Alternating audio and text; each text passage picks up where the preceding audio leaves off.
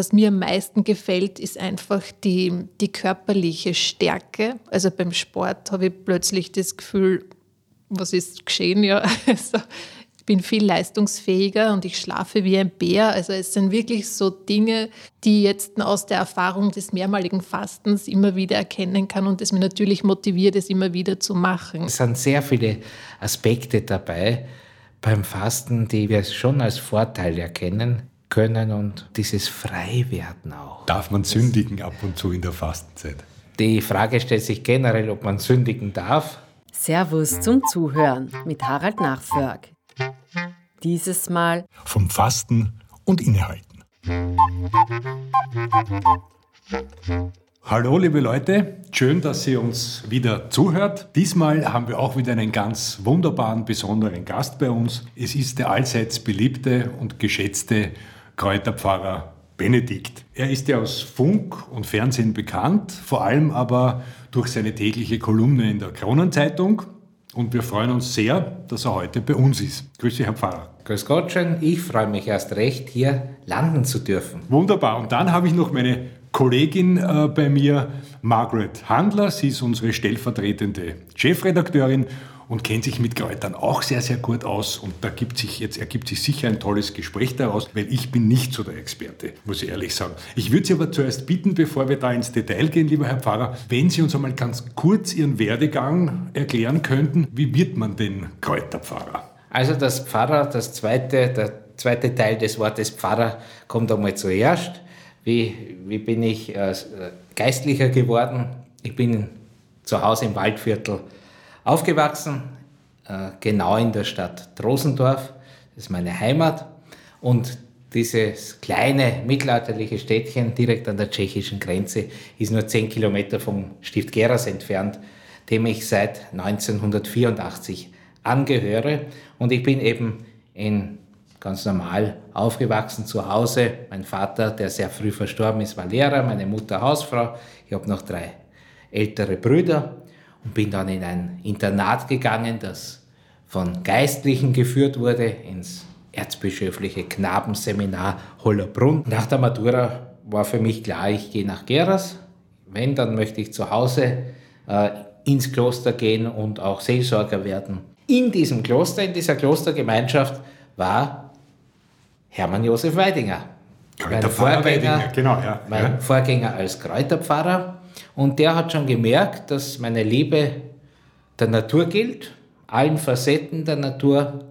Und so hat er mich dann eben an seine Seite geholt und hat gebeten, ob er den Benedikt mehr einspannen darf für sein Werk, für seine Arbeit.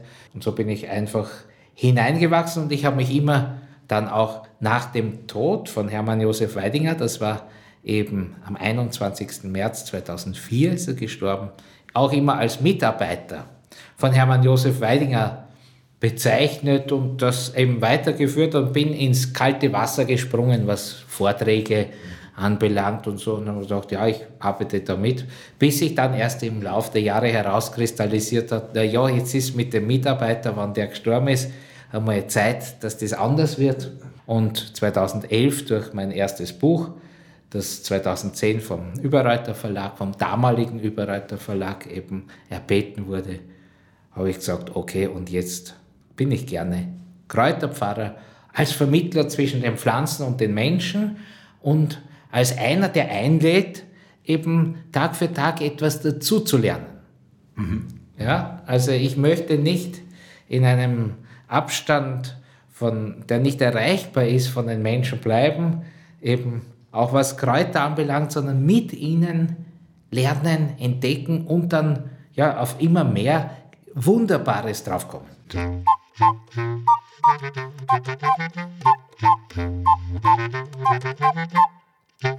Warum fastet man denn eigentlich 40 Tage zu Ostern? Was ist denn der tiefere Sinn dahinter? In der Bibel, wo wir den Grund dafür finden, spielen Zahlen eine ganz, ganz wichtige Rolle, weil Zahlen etwas symbolisieren, beziehungsweise indem ich etwas übernehme. Das ganze Jahr über wird das Leben Jesu in den Blick genommen und das feiern wir in der Kirche. Und vor Ostern nehmen wir jetzt aus der Heiligen Schrift heraus den Satz, dass Jesus 40 Tage und Nächte steht dort, in die Wüste gegangen ist, um zu fasten, um mit Gott allein zu sein, ja, und auch das Menschsein auf die Probe stellen zu lassen. Und dieses, genau dieser Aspekt ist der Grund, warum die, die Kirche sagt, 40 Tage lang fasten wir von Aschermittwoch bis zur Osternacht am Kar-Samstag. Die sechs Sonntage, also die fünf Fastensonntage und der Palmsonntag werden von dieser Zeit abgerechnet, weil jeder Sonntag auch ein kleines Fest der Auferstehung Christi ist. Da kommt jetzt noch einmal ein Aspekt dazu, der zum Fasten dazugehört. Normalerweise hat jedes Fasten ein Ende. Eine Vorbereitung auf ein Fest oder auf eine neue Wirklichkeit. Und selbst Leute, die ihr ganzes Leben fasten, und da gibt es ja durchaus auch gute Beispiele oder heilige Menschen, die haben sich dann vorbereitet auf das himmlische Hochzeitsmahl. Also auf jeden Fall ein Ziel für danach. Ich habe eine Woche einmal gefastet und es war für mich unheimlich spannend, erstens zu erleben, dass man nach drei, vier Tagen wirklich keinen Hunger mehr hat oder auch vorbeigehen kann. war nämlich in einer heurigen Gegend, in Bad Füßlau. Da ist wir immer beim Heimweg bei einem Heurigen vorbeigegangen und da hat wahnsinnig gut ausgerochen. Und trotzdem, nach dem dritten, vierten Tag konnte man das einfach abschalten. Dann das andere war auch dann das Fastenbrechen, dieses Fest, wie Sie sagen, dieser Hochgenuss, wieder essen zu dürfen, langsam zu kauen und auch genau zu schmecken. Und also das war genau, wirklich ein Fest. Das war einfach großartig. Ja. Leider geht es wieder verloren, also ja. relativ schnell. Aber vom Erlebnis her ist es schon großartig. Ich darf ja oft auch, also weil ich ja nicht immer, immer mitfaste mit den Kursen, die auch stattfinden, bei uns auch in Geras oder in Perneck, darf ich dann zuschauen, wie, wie der Apfel. Ja, das erste ist immer ein Apfel, der genossen wird und verkostet wird. Oder wenn ich manchmal dann zu spät komme, dann komme ich rein in den Raum und da ist gerade so eine heilige Stille, weil der Apfel verkostet wird. Und das ist ja auch wiederum eben etwas, was die Sinne aufwertet oder in eine richtige Richtung lenkt. Und da, da sind sehr viele Aspekte dabei beim Fasten, die wir, die wir schon als Vorteil erkennen können und dieses Freiwerden auch. Also ich persönlich, was, was mir auch oft schwerfällt, einmal so weit zu denken, dass ich etwas nicht haben muss, weil mir etwas gefällt Egal welche Dimension, wurscht. Ja, ob was Lebendiges, was Totes, was Fahrendes, was Hüpfendes, was Goldenes, was Silbernes, eine Antiquität oder ein neuer Sportwagen oder eine Villa, boah, oder eine Mühle oder ein anderes Kloster oder ein Schloss oder ein Flugzeug und so manch, ja. Und dann einmal die Freiheit zu entdecken, ich muss es nicht haben und es kann selbst jemand gelingen, der etwas verwaltet oder es auch benutzt.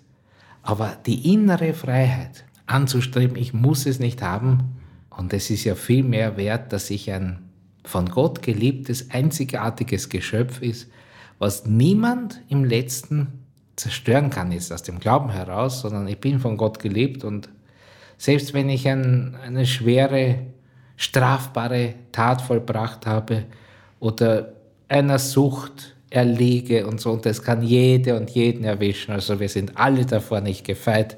Ja, wir stehen nicht drüber, wir stehen mittendrin im Leben. Aber die Person, der Name, den Gott mir zugesagt hat, und die Person, die ich bin, kann nicht ausgelöscht werden, wenn Gott sie in Händen hält. Ein schönes Bild.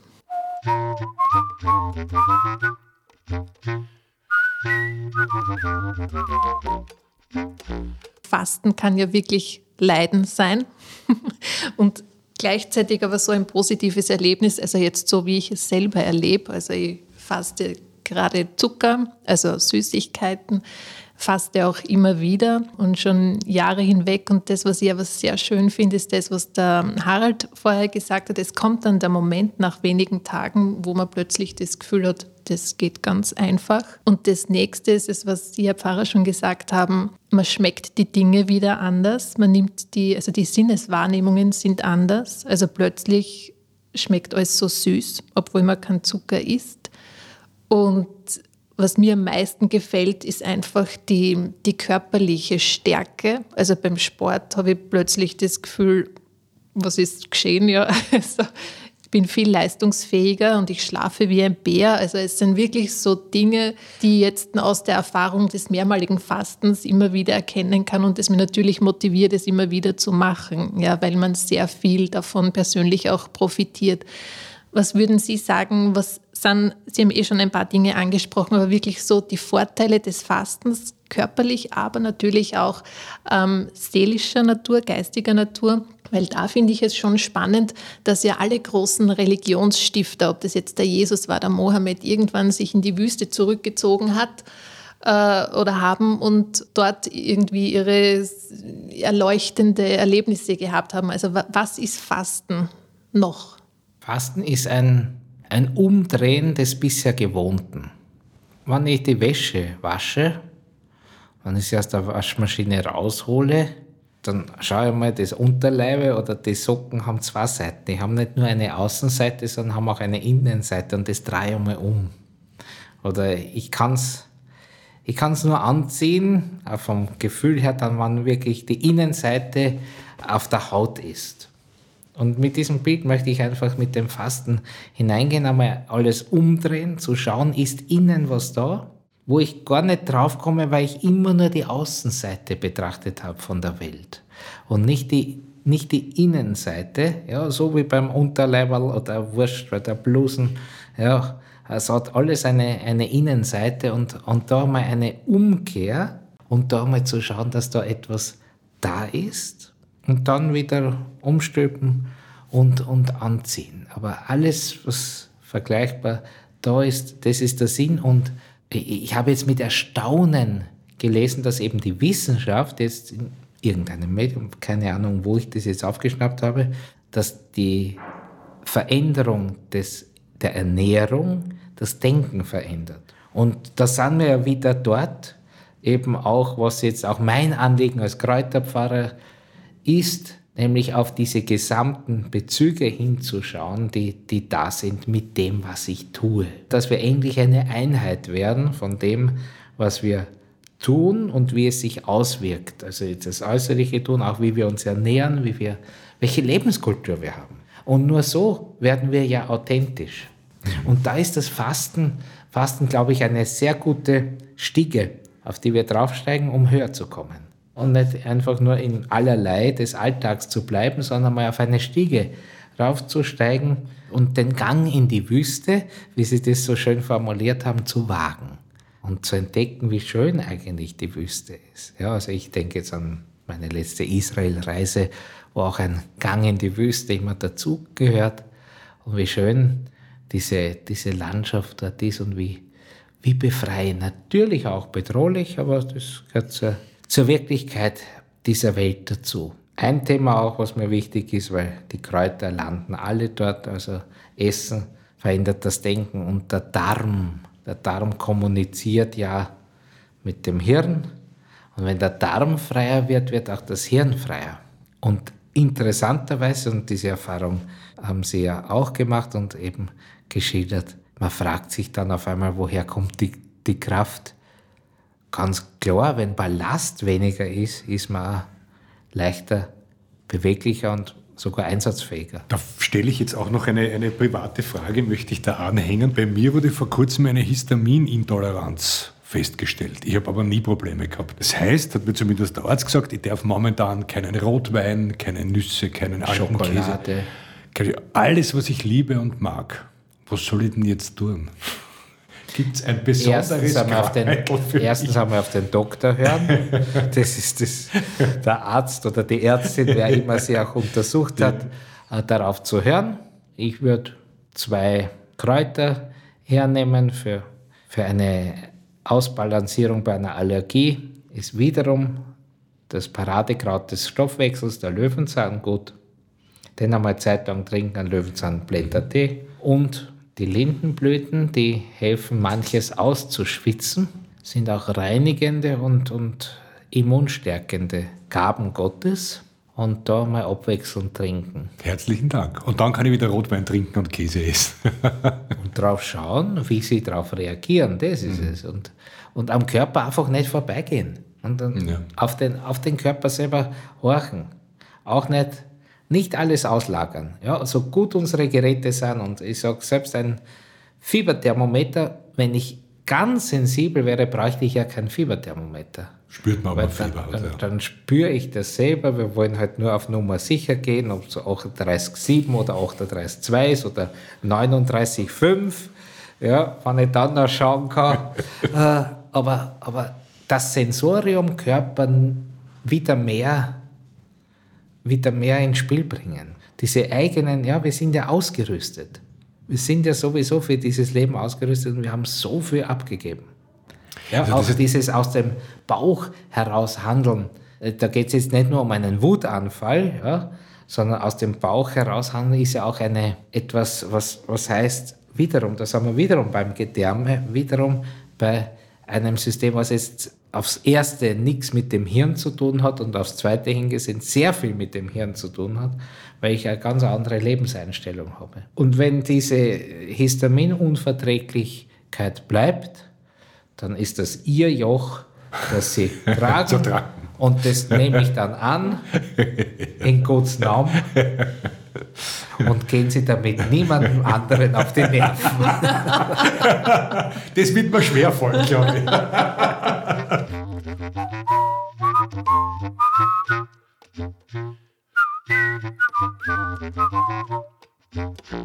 Fasten, warum ist denn das gut? Soll man das machen? Bringt das was? Oder habe ich nur einen Hunger und bin dann unglücklich?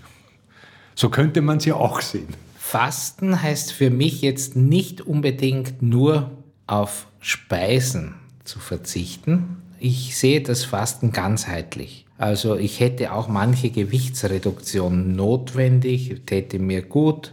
Ja, ich ernähre mich auch gut, aber das ist nur ein Aspekt. Ich bleibe bei der Frage, wozu ist das Fasten gut? Ist einmal in erster Linie meine eigenen Grenzen auszuloten.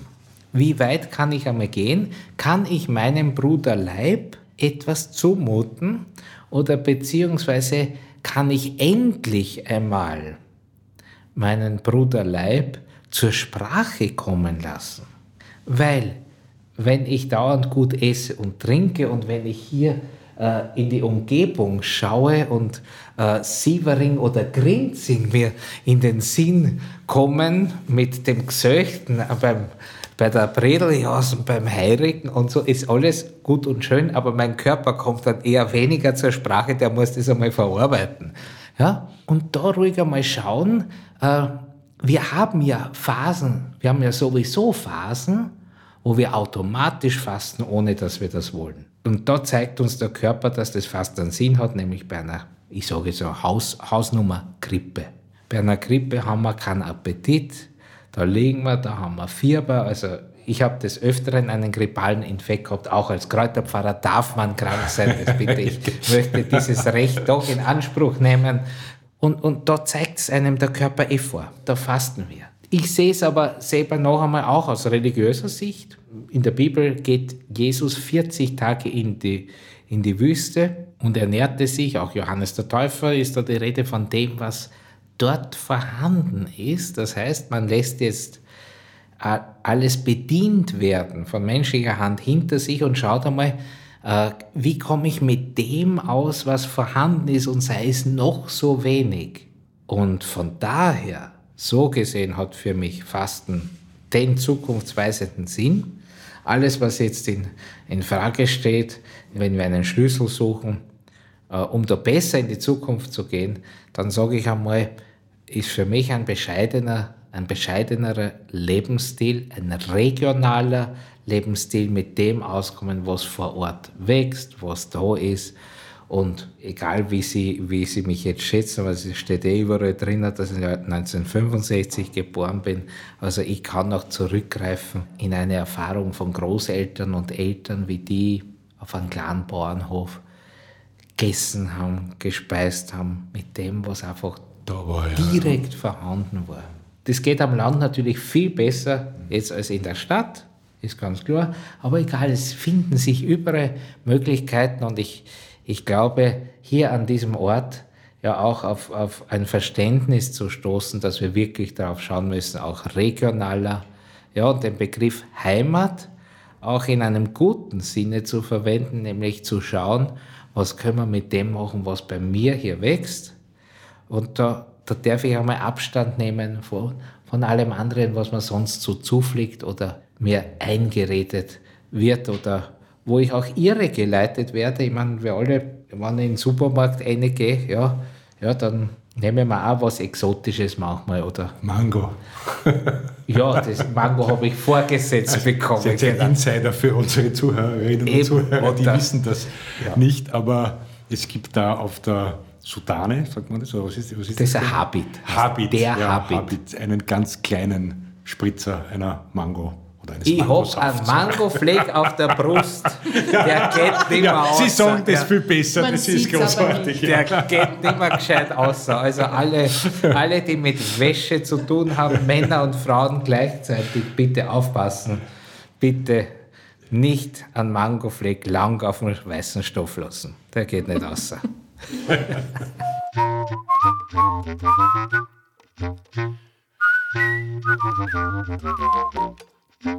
Obwohl Sie so lange jetzt schon sozusagen als Kräuterpfarrer wirken, entdecken Sie immer noch täglich Neues mit den Kräutern. Ja, natürlich. Selbstverständlich. Und das ist ja das Spannende, das ist das Schöne. Und was es vor allem gilt, ist jetzt auch äh, wissenschaftlicherseits diese mittelalterlichen und neuzeitlichen Quellen neu zu heben, zu erforschen und auch ins Jetzt hinein zu übersetzen, damit es uns auch praktisch etwas nützt. Also das ist jetzt so mein, mein Aspekt, den ich momentan habe, auch einzuladen mit Pharmazeuten, mit Ärzten, Ärztinnen, ja, Medizinern. Tun wir uns doch zusammen auf ein Backel, denn ein Blick rein auf einen Backel äh, Tabletten oder selbst nur auf eine Injektion, das ist mir zu wenig. Mich hätte da gleich interessiert, woher kommt die Liebe zu den Kräutern? Gab es da ein spezielles Erlebnis? Kommt das schon aus der Kindheit? Wie sind Sie auf die Kräuter gekommen? Ja, ich, ich, ich betone immer wieder, ich möchte nicht selektieren. Die Kräuter sind Bestandteil der Natur. Und mein, mein Blick auf die Natur war, war immer ein ganzheitlicher. Und natürlich habe ich eben auch meine Vorlieben gehabt, jetzt als kleiner Bub. Ich habe begonnen mit sechs Jahren intensiv Ornithologie zu betreiben, also Vogelkunde. Und ich hatte zwei Anleiter, die eigentlich etwas ja, eine klösterliche Tugend dafür mir beigebracht haben. Es war einerseits mein Vater und andererseits mein Volksschuldirektor. Wir haben in derselben Gasse gewohnt. Mein Vater, auch Hauptschullehrer, war passionierter Jäger. Was hat er gemacht? Er hat mich mitgenommen. Wir sind auf den Hochstand geklettert und sind stundenlang gesessen, ruhig gesessen und wahrnehmen, um alles wahrzunehmen. Und wenn man jetzt mit einem Jager auf den Hochstand geht und der schaut nach einem Rehbock, ja, dann kommt nicht nur der Rehbock, wann er überhaupt kommt, sondern da ändert sich das Licht der Sonne, da kommt der eine Vogel, der setzt sich dorthin, da kommt auf einmal ein Hase, ein Fuchs, eine Goldammer singt, ein Grünfink, ein Gierlitz und aha, da auf der Fichte, da sind so ganz so rosane Punkte, das sind ja die Blüten und auf der Lerche erst recht. Ja, und beim Runtersteigen, und was ist denn das Kraut und was ist das Kraut? Mein Vater konnte mir alle Fragen beantworten und der Volksschuldirektor war Fischer, der hat mich zum Fischen mitgenommen. Wiederum sitzen. Eigentlich eine fade Beschäftigung, werden viele heute nicht aushalten.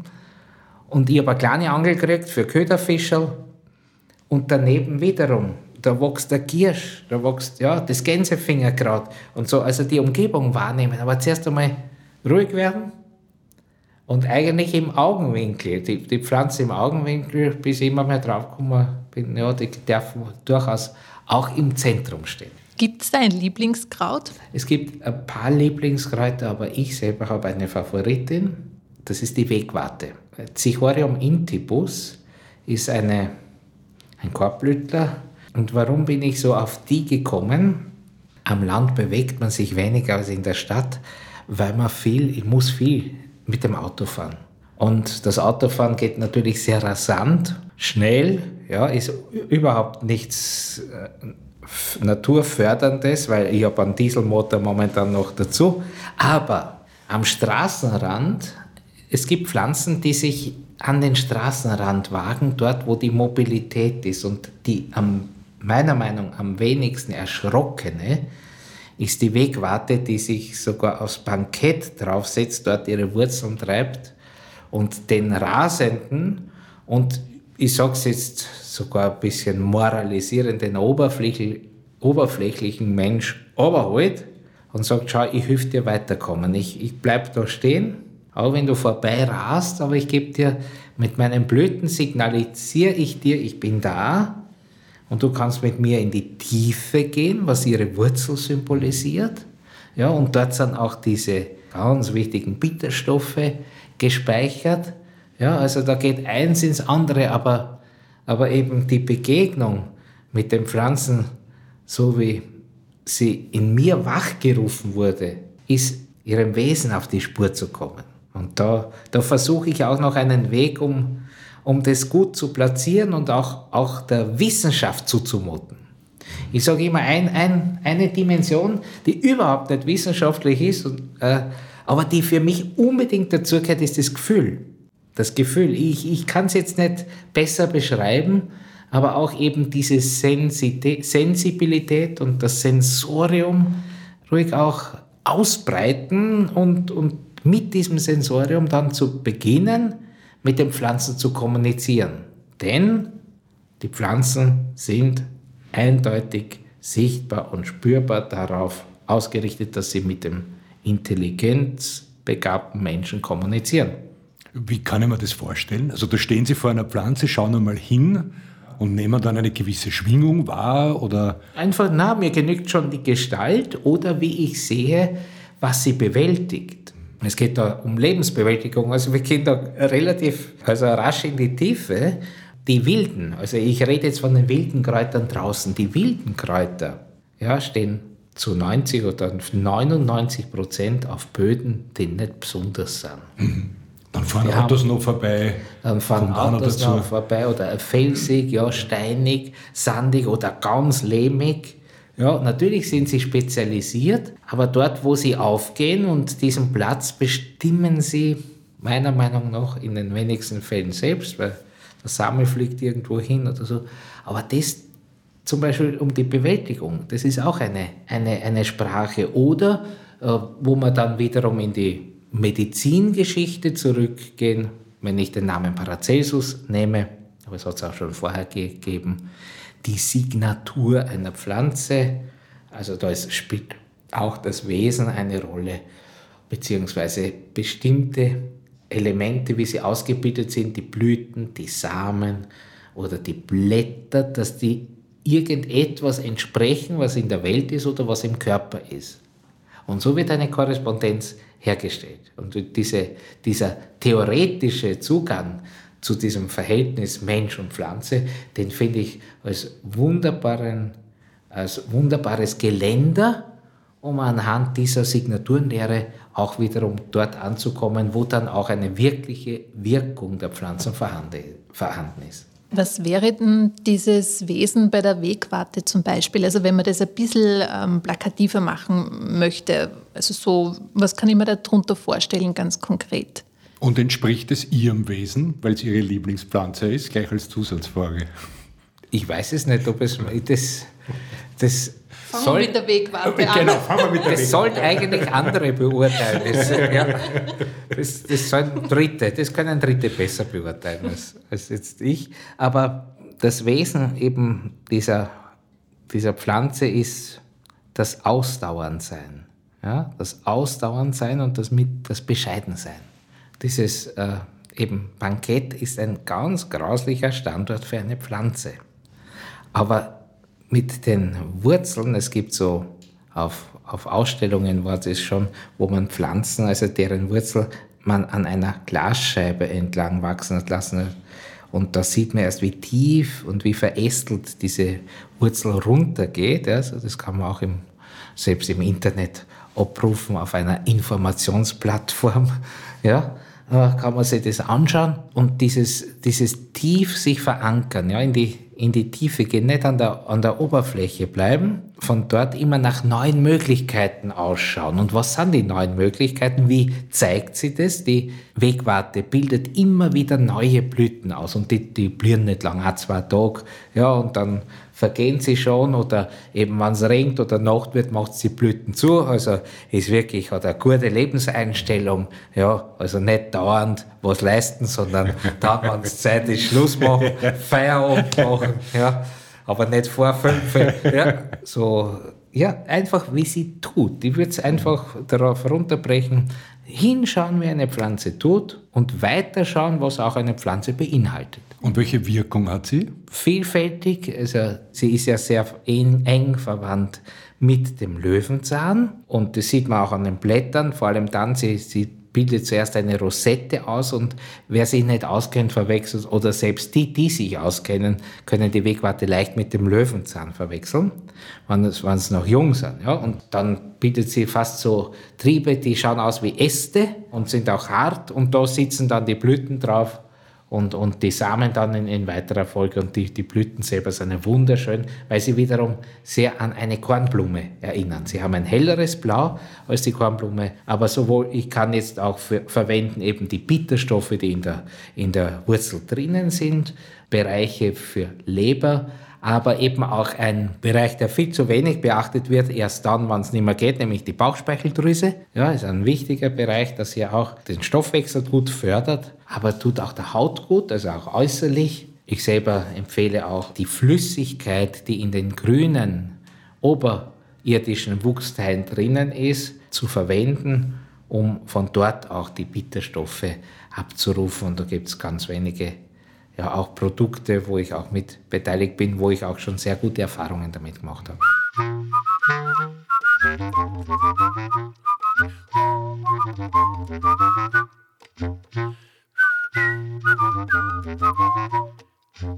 Bitterstoffe ist ja, glaube ich, ein gutes Stichwort beim Thema Fasten. Ähm, was wären da so die Fastenkräuter, wo Sie sagen, die können uns genau jetzt in der Zeit gut unterstützen. Die Wegwarte, glaube ich, ist ja etwas, die kommt ja erst später, oder? Die kommt erst später, ja. Also wir haben ja die Wurzel jetzt, aber in getrockneter mhm. Form ist, ist sie durchaus, durchaus zugänglich. Aber natürlich andere äh, Pflanzen, es geht beim Fasten ja immer um ein Sauberwerden, um ein inneres Sauberwerden, einen Reinigungsprozess, der ganz, also ganz bieder auch vonstatten geht, indem vermehrt Harn ausgeschüttet wird über das Blut, über die Blutzirkulation. Und da ist ganz klar natürlich die Brennnessel eine ganz gute Helferin.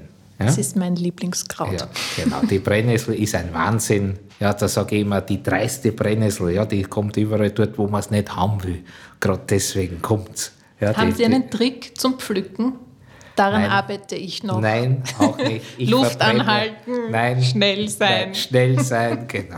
Ja. In meiner Kindheit, ich bin ununterbrochen irgendwo in den Brennnesseln gestanden und habe irgendwie jetzt gejuckt. Und heutzutage, finde ich, gibt es nicht mehr, mehr so viele Brennnesseln. Ja, weil sie nicht mehr so wagemutig sind und einfach durch die, durch, die, durch die Natur trennen. Also das, das kann auch damit zu tun haben. Also ich, ich selber habe einen sehr großen Garten, den ich auch mit betreuen darf, der Pfarrhofgarten. Da wohnt momentan niemand, eine kleine Pfarre, aber das ist ein Riesengarten und dort sind 14, meine 14 Gänse dort, die nie geschlachtet werden dürfen. Sie und züchten ja Gänse auch. Na, züchten nicht, aber einfach ich halte sie und, und, und schaue mal, wie alt sie wirklich werden können.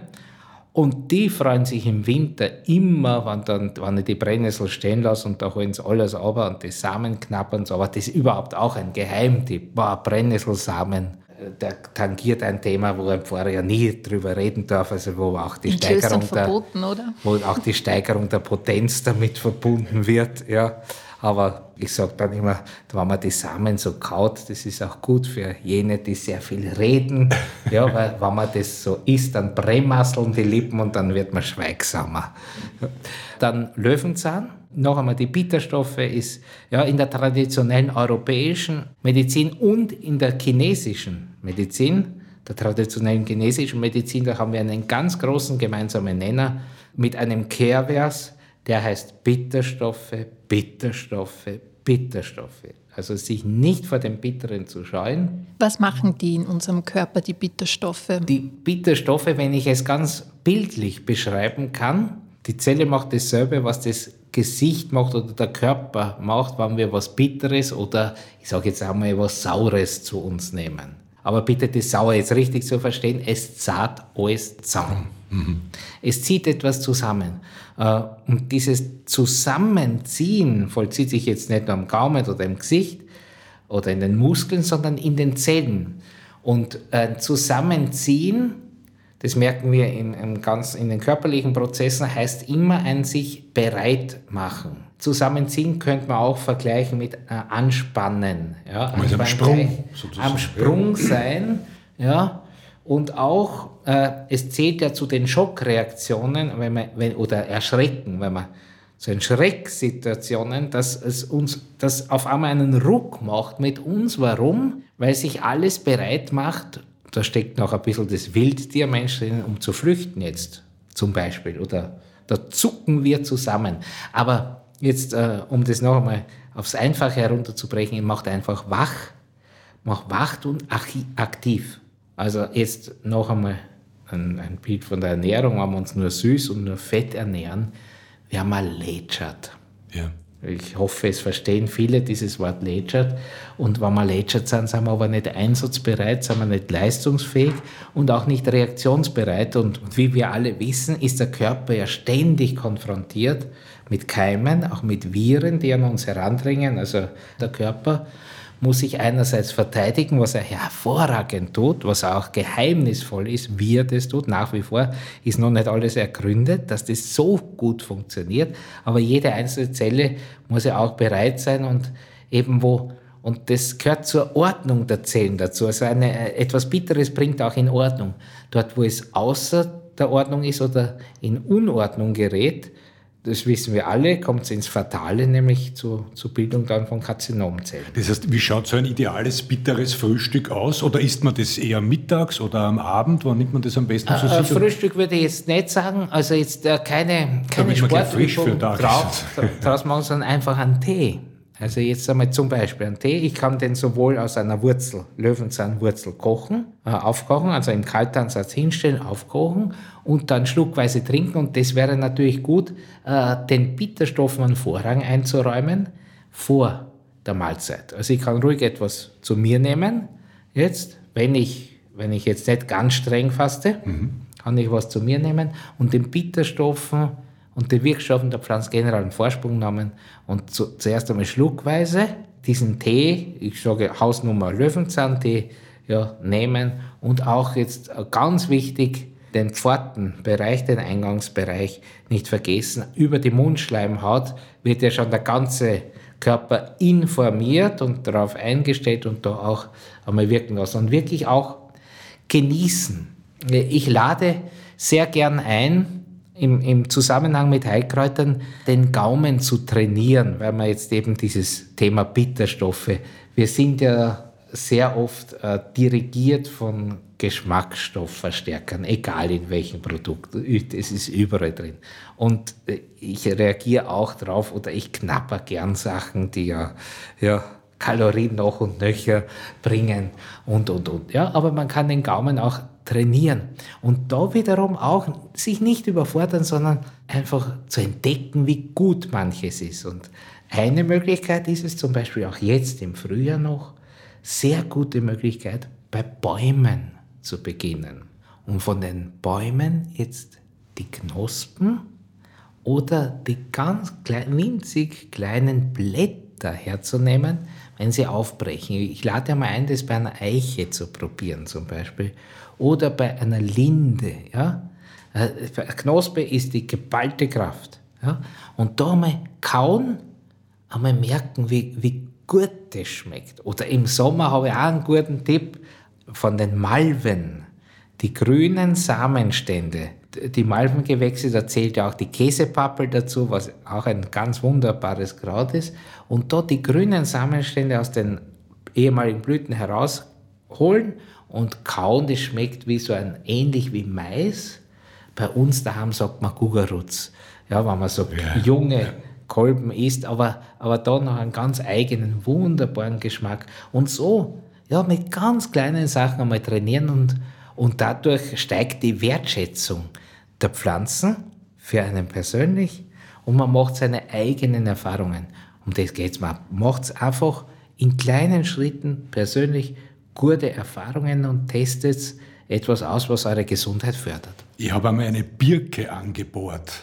Aber sehr, ich war sehr vorsichtig. Ja. Also mir hat die Birke irgendwie leid getan, aber ich wollte das unbedingt ausprobieren und habe dann so ganz kleines Locherl hineingebohrt und habe den Saft dieser Birke getrunken. Das war schon was aus dem eigenen Garten. Und dann dieser, dieser starke, unheimlich gute Geschmack eigentlich, ja, da habe ich mich dann sehr stark gefühlt. Sie entpuppen sich, Sie entpuppen sich gerade ohnehin als Kräuterspezialist, weil die Birke wäre eben auch das nächste gewesen, was ich im Thema Fasten mhm. auch sagen wollte. Auch die hilft reinigen und, und die hilft äh, jetzt noch einmal von ihrem Wesen her. Die Birke lässt sehr viel Saft fließen. Ja, also wenn man jetzt eine Birke anschneidet, dann braucht man einen Installateur, dass man die wieder, wieder trocken kriegt. Da tropft es richtig runter.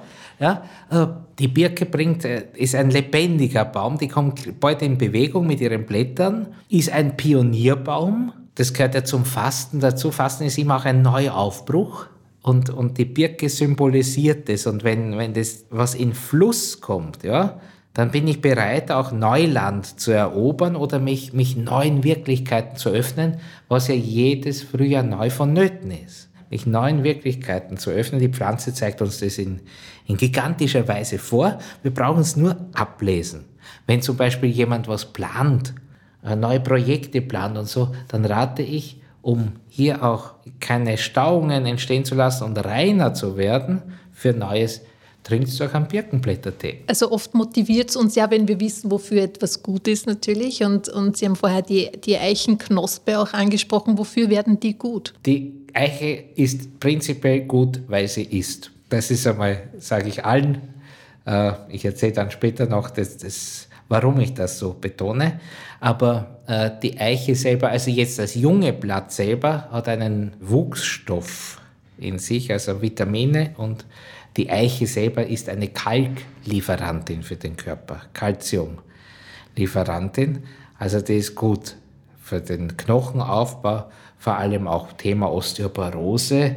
Es steht ja auch bei vielen im Raum und da sollte man schon auch, auch gerade, und da sind wiederum Gerbstoffe, die sind auch grauslich, ja, bei der Eiche, aber, aber die sollte man schon mit, im Alter von 20, 30 Jahren einbauen, um später mal besseres Knochengerüst zu haben. Aber, und die Gerbstoffe, das ist eben das Zweite, was ich jetzt gerade gesagt habe, aber da ist vor allem die Rinde, das Blatt kann man auch dazu nehmen, die sind wiederum gut, um, um jetzt dem Magen aufzuhelfen bei Geschwüren oder auch bei Darmkatan sind Gerbstoffe ganz, ganz gut.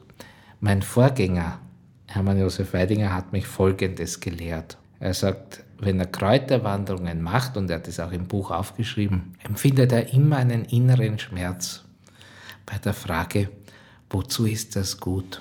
Weil man mit dieser Frage meiner Meinung nach auch die eigenen momentanen Wünsche in den Vordergrund stellt und dabei manches übersieht, was in der Pflanze noch stecken könnte und noch einmal das Wesen der Pflanze oft übersieht. Zuerst einmal, Hermann Josef Weidinger hat aber gleich eine äh, weitergeführt und hat gesagt, fragt es doch ein bisschen anders, fragt warum kann mir diese Pflanze helfen? Da habt ihr den Nutzen auch schon drin, ohne dass ihr die Pflanze dabei überfahrt.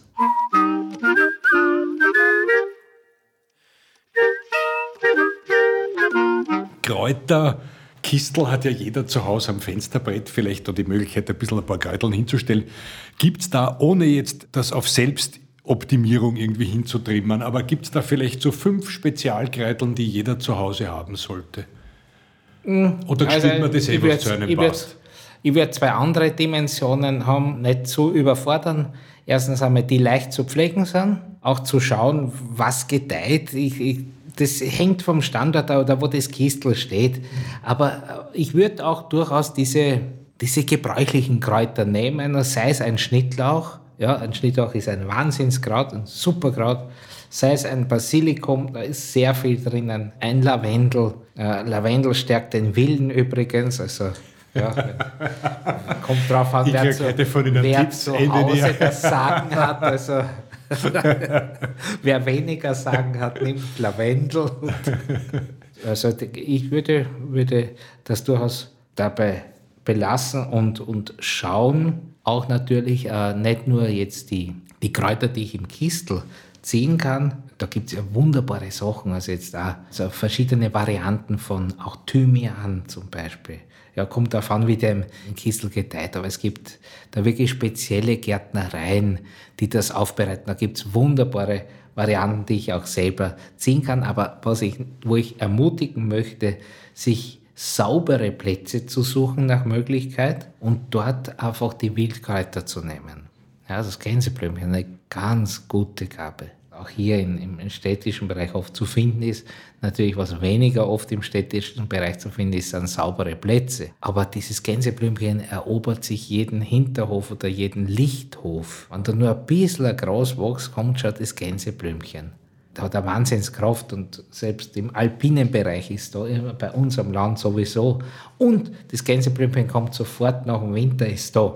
Das ist sofort startbereit, auch, hat auch ein paar gute Bitterstoffe zum Beispiel.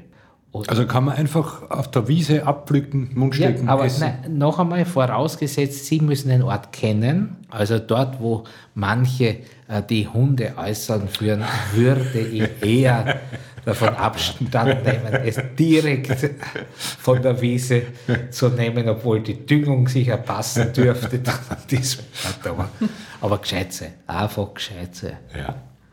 Mit Hausverstand und einfach abwaschen. Der Mensch hält mehr aus, als man denkt.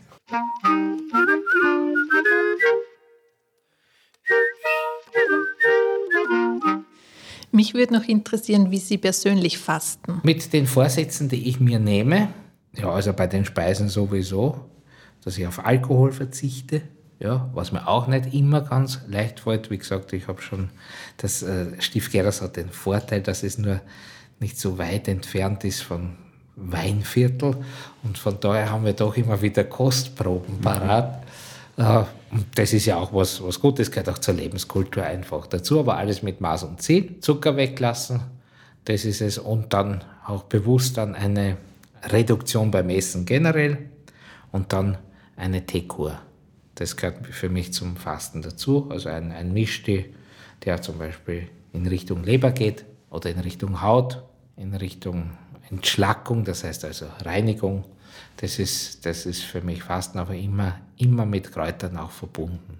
Spielt da das Verräuchern von Kräutern auch ein Thema in der Fastenzeit für Sie? Für mich persönlich eher weniger. Meine Mitarbeiterinnen sind auf dieses Thema mehr spezialisiert als ich.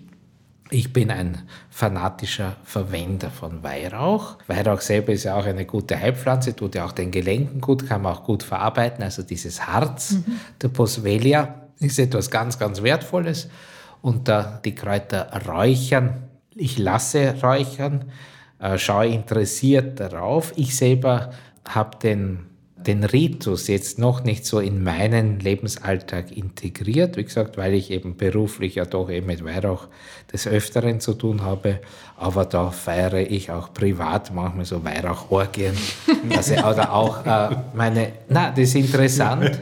Äh, ist interessant im Betrieb in Karlstein beim Verein Freunde der Heilkräuter äh, sagen die Mitarbeiterinnen, die jetzt im Büro sitzen oder im Geschäft, im Verkauf, jetzt warst du aber schon lange nicht mehr da, bitte, bitte komm, räucher uns wieder aus, wir brauchen wieder einen neuen Spirit.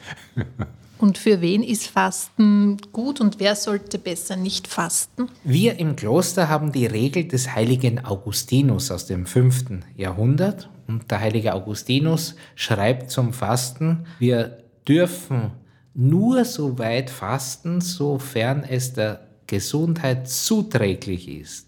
Alle, die eine Krankheit haben oder einen, einen Mangel oder etwas nicht machen dürfen, die sind automatisch vom Fasten befreit. Und das Interessante ist jetzt, dass der heilige Augustinus bei seiner Klosterregel schreibt, die größere Autorität hat jetzt der Arzt, der darauf schauen soll, wie es dem Leib gut tut. Und von daher ist eigentlich ist das Wort des heiligen Augustinus ein sehr kluges und sehr weises, dass eben äh, das Fasten in einem allgemeinen Rahmen zwar durchaus gehalten werden darf, aber wenn es dann in eine strengere Form hineingeht, äh, nichts tun, was der Gesundheit schaden könnte. Und da gibt es ja doch leider auch Beispiele, wo Fasten eben nicht gut ist. Ich sage jetzt einmal, äh, Fasten zu können, ist eine Gnadengabe, ist eine Begabung. Und wer diese Begabung hat, der soll sie auch ausführen. Wer daran zerbricht, soll sofort damit aufhören, sondern einen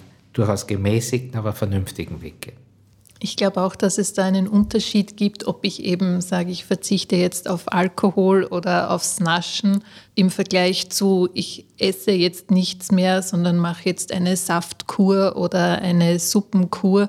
Ich glaube, gefühlsmäßig, da würde ich mich immer von jemandem begleiten lassen. Da gibt es ja mittlerweile genug Fastenärzte oder eben Klöster, die das begleitet anbieten, weil das wirklich etwas mit dem Körper macht. Man glaubt, Fasten ist so einfach. Es ist aber eine Wissenschaft für sich in Wahrheit. Und das ist schon auch äh, meine Erfahrung, wenn man denkt, Fasten, dass das in den Klöstern stattfindet, hat schon auch so seinen Sinn, weil also der Alltag stresst uns und fordert sehr viel und daher brauchen wir auch die Nahrung und das Essen. Also ich könnte mir jetzt nicht vorstellen, streng zu fasten in meinem Arbeitsalltag. Ich glaube, das tut dem Körper nicht gut. Aber wenn ich mich dafür, wenn ich mal Auszeit nehme, mich ins Kloster zurückziehe oder mir sonst begleiten lasse, dann kann das sehr wohl sehr gut sein. Darf man sündigen ab und zu in der Fastenzeit? Die Frage stellt sich generell, ob man sündigen darf. Auch hier von religiösen her automatisch ein klares Ja.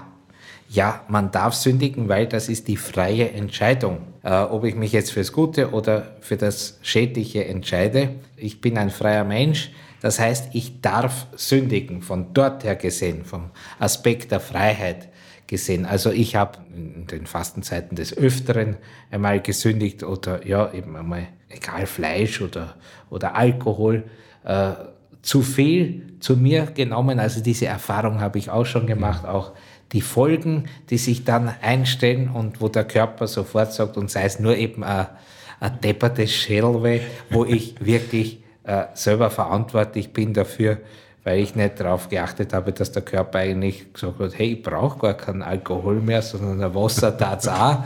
Ja, also ganz, da möchte ich ganz, ganz am Boden bleiben und sagen, äh, es passiert auch mir, aber die Frage stellt sich dann immer wiederum, warum komme ich mit meinem Menschsein dann nicht weiter? Ja, wenn ich das wieder zulasse. Ist mein Wille wirklich ein fester oder oder fehlt da noch etwas? Oder fehlt es einfach, da kommen wir vom Gesundheitlichen jetzt einmal, gehen wir mal weg, fehlt es an menschlicher Reife. Das Schöne ist im Glauben, ich kann jeden Tag neu beginnen. Und ich bin kein hoffnungsloser Fall. Selbst ich nicht. Wie steigt man am besten dann wieder aus, wenn man jetzt lange gefastet hat und dann sozusagen wieder zu völlern beginnt, glaube ich, tut das dem Körper auch nicht ganz gut. Wie macht man es am besten? Aus dem Fasten aussteigen heißt einen ganz behutsamen Weg gehen und mit dem erhöhten Sensorium, das man hat, also die erhöhte Sensibilität jetzt gleichzeitig schauen zu, zu bewahren und einfach zu schauen, was tut mir gut, was tut mir nicht gut. Und das Aussteigen aus dem Fasten ist, denke ich, schwieriger als das Einsteigen ins Fasten, weil ich Geduld haben muss. Das gehört für mich unbedingt zum Aussteigen aus dem Fasten, weil Sie mich daraufhin angesprochen haben, dazu.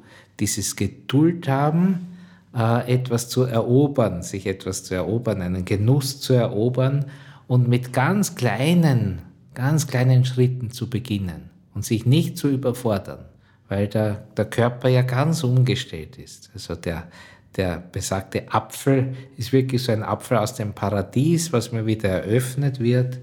Also in ganz kleinen Mengen feste Speisen zu sich zu nehmen und die, die man eben verträgt. Das Trinken bleibt nach wie vor in einem hohen Ausmaß natürlich auch gefordert.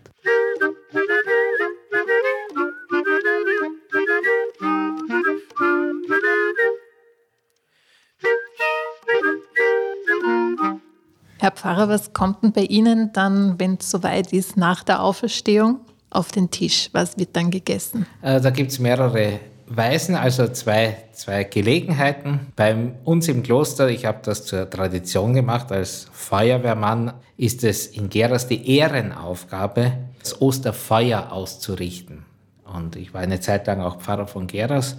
Dann war es mir auch ein Anliegen, dass ich dann einfach eine Jause bereitstelle für die Feuerwehrkameradinnen und Kameraden. Also jetzt haben wir nur mehr Kameraden momentan, dass wir nach der Auferstehung um Mitternacht uns noch zusammensetzen und ein gutes Gesöchts essen und dann herrlich ist das Bier dann. Also das zischt dann. äh, vor allem nach, normalerweise habe ich auch manchmal zwei Osternacht-Liturgien und ich singe gerne und da wird aus, aus Leibeskräften gesungen dann ist ein Bier ganz gut, aber auch eben, das koste ich dann auch aus. Am Mittagstisch am Ostersonntag kommen noch einmal, bei uns werden erst am Ostersonntag, also in, in Salzburg und Kärnten und, und, und äh, Steiermark ist das ganz anders, da ist die Fleischweich, äh, das achte Sakrament, also da wird schon am Samstag wird da schon eingeschlagen, aber am Ostersonntag dann auch, auch bei uns am Klostertisch ist es wirklich was Schönes, wenn man, wenn der Obere, der Abt, dann hingeht und die, einfach das Gesöchte, die Eier, das Brot, ja, das ist so gut. Und das noch vor der Suppe. Das gehört unbedingt bei uns beim Kloster dazu. Und das ist einfach herrlich. Also ein, aufgeschnittenes Ei und das Gesöchte an der Brot, was will man eigentlich mehr? Ja, und dann ist Christus so richtig auferstanden, wenn man das mit einem Augenzwinkern sagen kann. Ich kriege jetzt einen irrsinnigen Hunger. Das ist so schön erzählt. Liebe Leute, danke fürs Zuhören. Wir sind leider am Ende unserer Sendung, obwohl wir noch sehr, sehr lange mit dem Kräuterpfarrer Benedikt äh, reden hätten können und auch wollen. Ich hoffe, er kommt uns recht bald wieder besuchen, weil es gibt unheimlich viele Themen, über die wir gerne noch mit ihm reden möchten. Herzlichen Dank, dass Sie bei uns waren. Herzlichen Dank der lieben Margaret Handler, dass sie hier war. Und wir freuen uns auf ein Wiedersehen. Alles Liebe. Gerne wieder. Alles Gute. Dankeschön. Wenn Ihnen der Podcast gefallen hat, freuen wir uns über einen Kommentar oder eine Bewertung. Abonnieren Sie Servus zum Zuhören und verpassen Sie keine Folge mehr. Sie sind auf der Suche nach wohltuenden Kräuter- und Weihrauchmischungen zum Räuchern in der Osterzeit? Dann schauen Sie auf servusmarktplatz.com vorbei. Oder kommen Sie mit auf eine Kräuterwanderung für die Ohren mit Karina Reichel alias Fräulein Grün zu hören in Folge 7 unserer Podcast-Reihe. Wir freuen uns, wenn Sie in zwei Wochen wieder einschalten. Dann beschäftigen wir uns mit Düften, die unser Zuhause noch gemütlicher machen.